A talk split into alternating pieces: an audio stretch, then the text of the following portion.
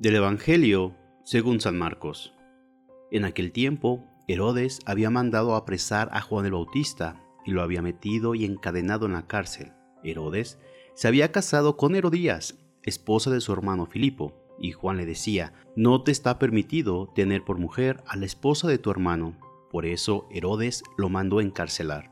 Herodías sentía por ello gran rencor contra Juan y quería quitarle la vida, pero no sabía cómo porque Herodes miraba con respeto a Juan, pues sabía que era un hombre recto y santo y lo tenía custodiado. Cuando lo oía hablar, quedaba desconcertado, pero le gustaba escucharlo. La ocasión llegó cuando Herodes dio un banquete a su corte, a sus oficiales y a la gente principal de Galilea, con motivo de su cumpleaños. La hija de Herodías bailó durante la fiesta, y su baile le gustó mucho a Herodes y a sus invitados. El rey le dijo entonces a la joven, Pídeme lo que quieras y yo te lo daré. Y le juró varias veces, te daré lo que me pidas, aunque sea la mitad de mi reino. Ella fue a preguntarle a su madre, ¿qué le pido? Su madre le contestó, la cabeza de Juan el Bautista. Volvió ella inmediatamente junto al rey y le dijo, quiero que me des ahora mismo en una charola la cabeza de Juan el Bautista. El rey se puso muy triste, pero debido a su juramento y a los convidados, no quiso desairar a la joven y enseguida mandó a un verdugo que trajera la cabeza de Juan. El verdugo fue, lo decapitó en la cárcel, trajo la cabeza en una charola y se la entregó a la joven y ella se la entregó a su madre. Al enterarse de esto, los discípulos de Juan fueron a recoger el cadáver y lo sepultaron. Palabra del Señor.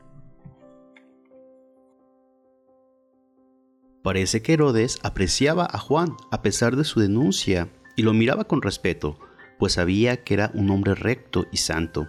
Pero la debilidad de este rey voluble y las intrigas de Herodías y de la hija de ella acabaron con la vida del último profeta del Antiguo Testamento, el precursor del Mesías, del mayor de los nacidos de mujer, como dijera Jesús. De este modo, Juan no solo anunció la venida del Mesías, sino que también anticipó su muerte martirial. Con razón la oración del día lo llama precursor del nacimiento de la muerte de Jesús, idea que desarrolla con el mismo epígrafe la homilía de San Beda, que leemos en el oficio de lectura.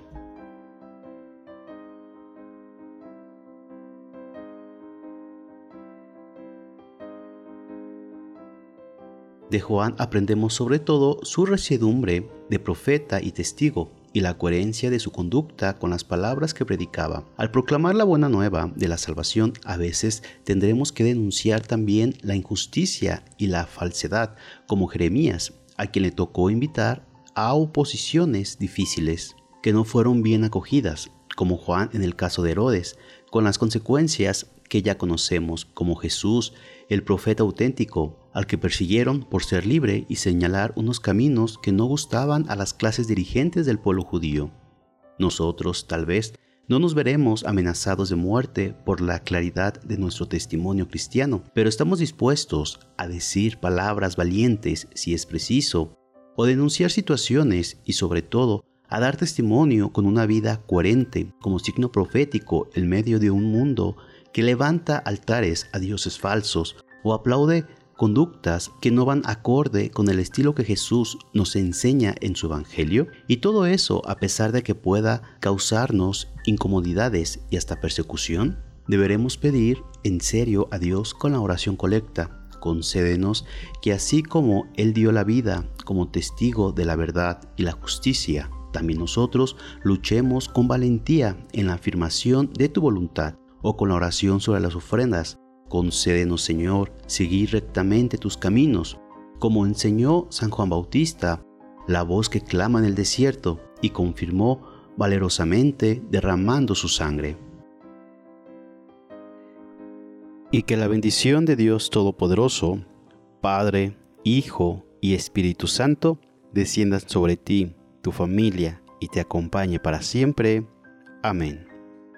Si te gustó esta reflexión, te invito a suscribirte al canal, darle clic a la campanita y compartirlo para que más escuchen y mediten la palabra de Dios.